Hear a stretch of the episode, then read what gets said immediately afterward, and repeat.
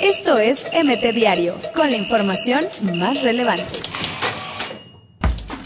La selección mexicana va viento en popa con Gerardo Martino al frente. Ante Estados Unidos ganó, gustó y goleó. Presenta Cruz Azul a Ciboldi como nuevo director técnico y oficializa la renuncia de Peláez. Rodolfo Pizarro es operado por apendicitis en Estados Unidos. Un ídolo alza la mano. El Conejo Pérez aspira a ser directivo en Cruz Azul. Lo que pudo ser, el Paris Saint Germain casi ficha a Irving Lozano. Neymar salvó a Brasil, partidazo, gol y empate ante Colombia en Miami.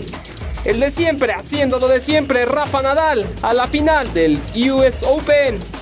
Más líder que nunca, Pachuca Femenil goleó a Querétaro. Se va una leyenda, el camerunés Samuel Eto'o anunció su retiro a los 38 años de edad. Exfiguras de Cruz Azul reprueban bochornoso presente de la máquina. Por contrato, Messi tiene la vía libre para negociar con quien guste a partir del primero de enero. Esto es MT Diario, con la información más relevante.